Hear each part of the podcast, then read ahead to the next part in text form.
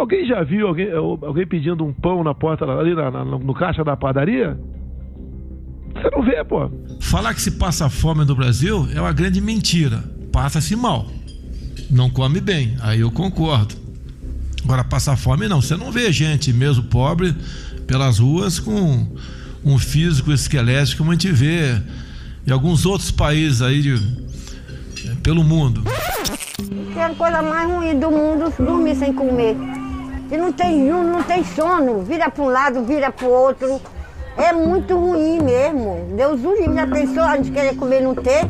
Uma, duas colherinhas para cada um para não deixar a barriga vazia. Mas que dê para encher mesmo. Não, é só um pouquinho para cada. Só para não passar, para não dizer que não comeu. Para lhe falar a verdade, falta tudo. Acabou arroz, feijão, macarrão, açúcar, café. Agora falta tudo. E tá caro. Porque a sopa que era antigamente também não dá pra gente fazer. Já pensou o quilo de, do, do osso, 11 reais? Então tu dá 100, 100, 105 no botijão de gás. Aí tem que pagar luz, tem que pagar água. Na escalada do negacionismo, a fome dispara. Fui lá e conversei com o rapaz lá, ele me arrumou essas verdurinhas pra semana comer, né? É bananinha, né, que eles me deram, tomate, né? E assim vamos se virando, né? E assim eu tô me mantendo tô vivo ainda. E o ossinho eu pego, como diz o outro, eu cozinho um pedaço cada dia, entendeu? Não sei o que eu faço. Eu choro por causa que às vezes eu, eu peço é, ajuda para as pessoas, às vezes eu, eu não sei o que fazer, meus filhos choram querendo coisas para comer. Eu não sei o que fazer. Vou na luta para pegar o ossinho para dar de comer, porque até eu às vezes até fico sem comer nada para dar para meus filhos para comer.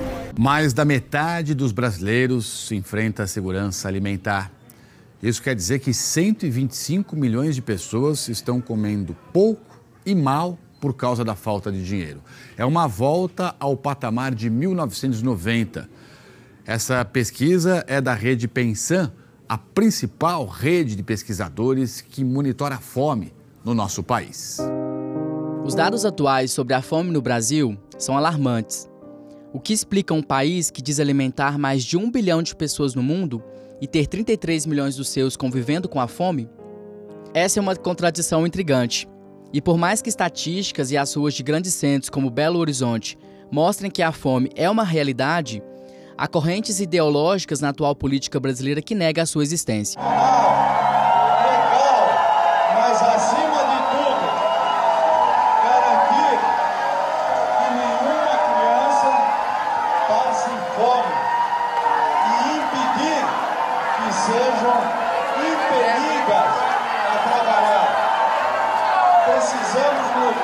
Negacionismo ideológico do atual governo federal e seus pares se soma ao conturbado quadro socioeconômico e sanitário do país.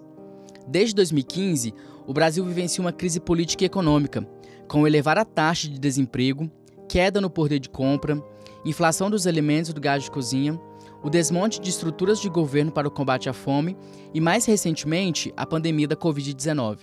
Não podemos eximir as consequências sociais trazidas com a pandemia. Porém, o desmonte das políticas públicas de combate à fome tem início há pelo menos sete anos. Antes de nos atentarmos a essas políticas, é preciso compreender o que de fato é esse fenômeno. Eu sou Leonardo Souza e esse é o Só Água na Geladeira. Episódio 1 A Face da Fome. A Escala Brasileira de Segurança Alimentar, a EBIA, apresenta três níveis. A insegurança alimentar grave, a chamada fome, é o maior desses, Nesse quadro, os moradores de um domicílio, inclusive as crianças, passam por uma privação severa no consumo de alimentos, ou seja, não há alimentos disponíveis para a alimentação de toda uma família. O nível anterior grave é a insegurança alimentar moderada. Nesse quadro, há uma restrição de alimentos entre os adultos da casa, ou seja, tem menos comida na despensa do que o satisfatório. Já a insegurança alimentar leve acontece quando a família não tem certeza se terá acesso a alimentos no futuro. A quantidade de comida na mesa é ruim, mas não falta devido a estratégias para manter uma quantidade mínima, como a troca por outro mais barato. Para compreender como a fome é historicamente combatida no país, é preciso voltar quase um século no tempo. A Ana Maria Peliano, socióloga e diretora da área social do IPEA, o Instituto de Pesquisa Econômica Aplicada, resume a história das políticas de alimentação e nutrição no Brasil como uma peça de teatro dividida em quatro atos. O primeiro ato tem início lá nos anos 1930 e vai até o golpe militar de 1964. Nesse período, um grande estudioso chamado Josué de Castro publica os primeiros ensaios sobre o fenômeno da fome no Brasil. O Josué de Castro foi muitas coisas: nutrólogo, médico, professor, geógrafo, cientista social, político, escritor e principalmente ativista do combate à fome. Em 1946, ele publicou o livro Geografia da Fome, material que serviu de base para a implementação do salário mínimo durante o governo Vargas. O segundo ato, descrito por Peliano, tem início na ditadura militar e vai até a redemocratização do país. Nesse período, todas as políticas de alimentação iniciadas durante o governo Vargas se diluíram, assim como todas as demais políticas sociais. Com a redemocratização, tem início o terceiro ato. Collor vence a primeira eleição direta após o fim da ditadura, mas sofre o impeachment e seu vice, Tamar Franco, assume a presidência promovendo uma guinada na estruturação das políticas de alimentação. Em 1993, cria o Conselho Nacional de Segurança Alimentar e Nutricional, o CONSEA, um espaço de participação da sociedade civil na formulação e avaliação de políticas públicas de segurança alimentar e nutricional. O governo seguinte, o de Fernando Henrique Cardoso, revoga o conselho, o substituindo pelo programa Comunidade Solidária. E ao fim de seu mandato, o Brasil entra no século XXI com um contingente de 23 milhões de pessoas sem renda para garantir uma alimentação adequada. O quarto ato, descrito por Peliano, tem início com o governo Lula. Já durante a campanha eleitoral, o ex-presidente assume o compromisso de erradicar a fome e introduz ao holofote de prioridade de governo o programa Fome Zero. Se ao final do meu mandato todos os brasileiros tiverem a possibilidade de tomar café da manhã, almoçar e jantar, terei cumprido a missão da minha vida. Aqui eu convido ao debate a doutoranda em Saúde e Nutrição na Universidade Federal de Ouro Preto e integrante do GEPAS, o Grupo de Estudos, Pesquisas e Práticas em Ambiente Alimentar e Saúde da Universidade Federal de Minas Gerais, a Melissa Luciana de Araújo. Melissa, durante o segundo mandato do governo de Dilma Rousseff, o Brasil saiu do mapa mundial da fome. Naquele momento, menos de 5% da população brasileira estava em insegurança alimentar grave, a chamada fome, como conhecemos. Quais foram os motivos que levaram o país a um resultado tão expressivo nesse período? Houve muitos esforços desde políticas relacionadas ao Programa de Aquisição de Alimentos, ao PAA, assim como também o Programa Nacional de Alimentação Escolar, o PNAE, que trabalhou fortemente para que tivesse um desenvolvimento local pelas é, pela agricultura familiar, assim como também é, um olhar mais específico para o semiárido, para o Nordeste, com programas que foram de tecnologias alternativas em relação à questão das cisternas. Então, na verdade, é um conjunto de, uma, de um olhar muito ampliado sobre a insegurança alimentar e nutricional que perpassa por várias dimensões.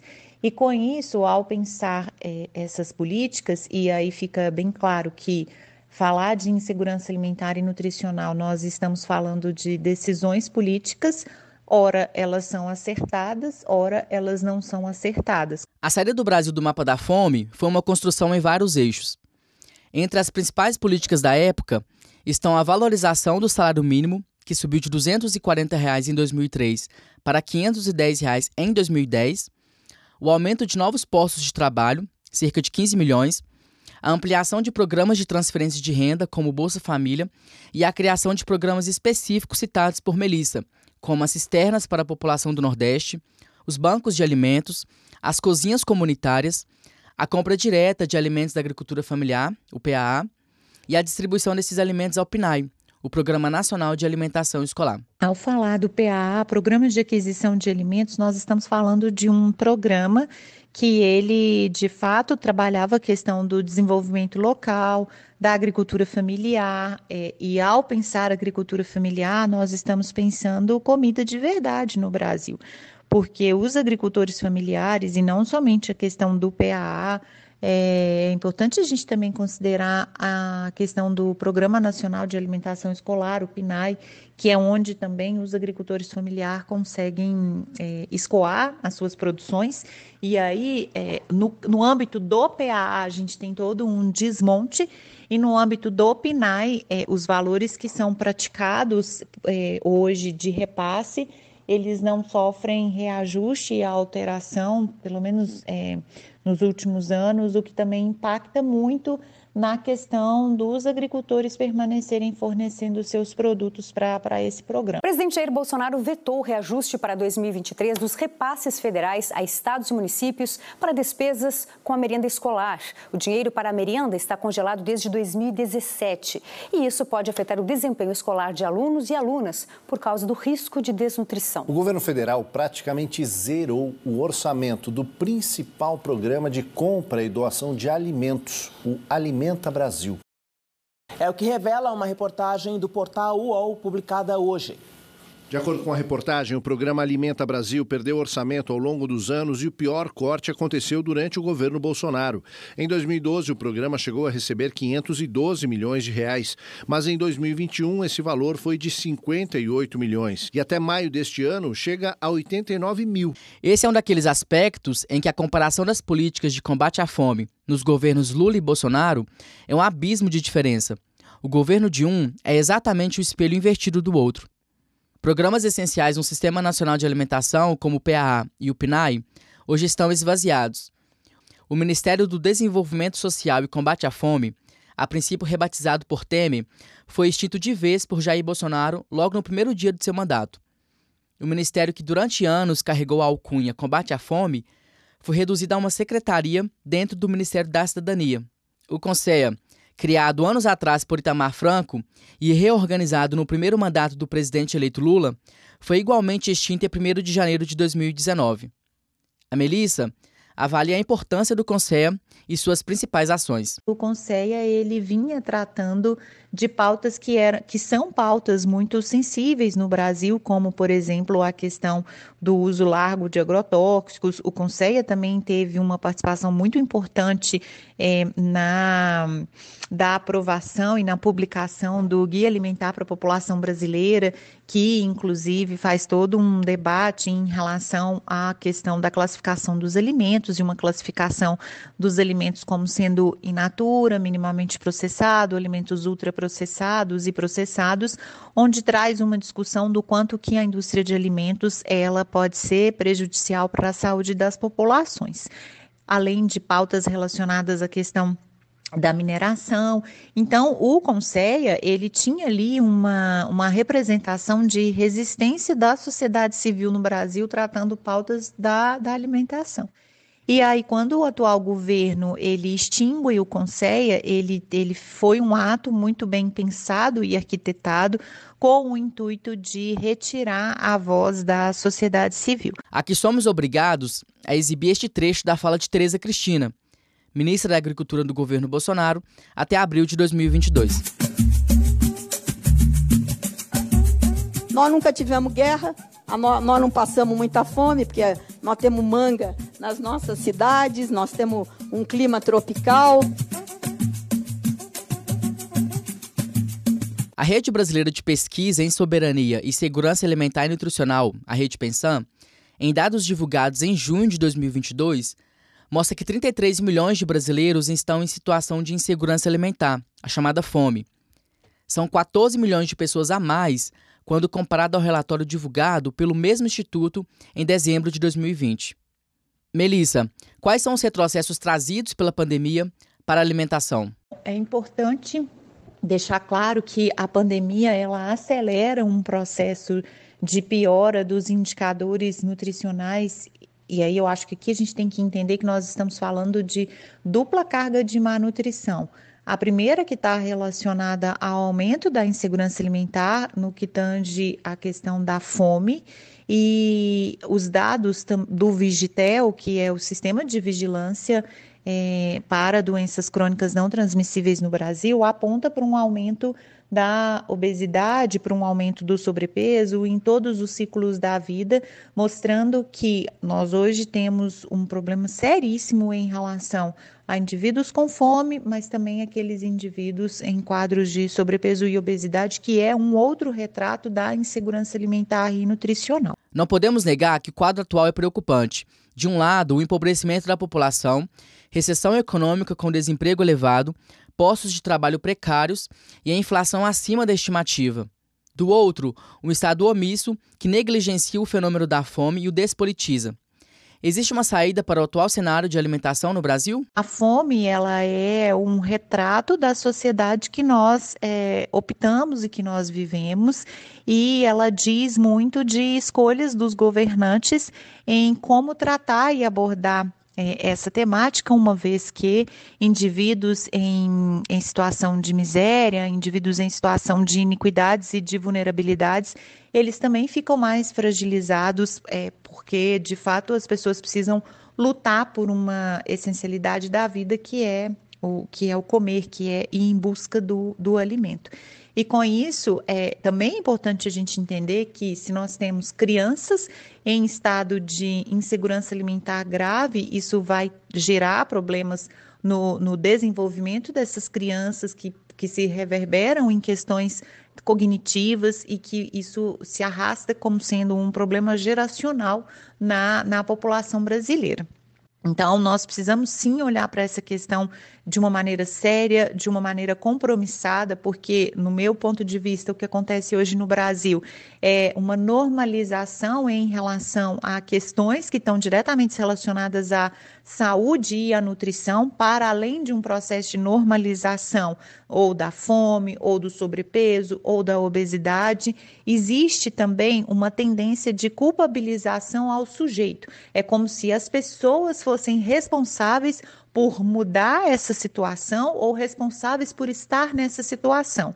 E nós precisamos relembrar que o principal violador do, da não é, possibilidade de um direito humano à alimentação adequada, da não possibilidade de acesso a uma alimentação adequada, é o Estado, uma vez que está previsto na Constituição brasileira é, o direito humano à alimentação adequada como sendo um direito que, que é um direito elementar, um direito de rol social, onde o Estado precisa sim olhar para essas questões. Enquanto estamos gravando esse episódio, acaba de ser divulgado via Lei de Acesso à Informação os ministérios que tiveram suas verbas do orçamento de 2022 contingenciadas. Os ministérios da Cidadania e Agricultura, responsáveis diretos por políticas de combate à fome, respondem por mais de meio bilhão de um total de 2,6 bilhões de reais bloqueados. O podcast Só Água na Geladeira foi produzido como trabalho de conclusão de curso da graduação em jornalismo na Universidade FUMEC. A pesquisa, entrevistas e roteiro desse episódio foram feitos por mim, Leonardo Souza, e a arte é de Vinícius Vieira. O episódio utiliza áudios de Band Jornalismo, BBC News Brasil, Brasil de Fato, CNN Brasil, É o País Brasil, Memorial da Democracia, Portal Paraíba, Portal Uai, Rede Globo e UOL. Quero te lembrar que o podcast está disponível também nas redes sociais. Siga arroba sua água na geladeira no Instagram e fique por dentro dos bastidores da produção. Um abraço e até o próximo episódio.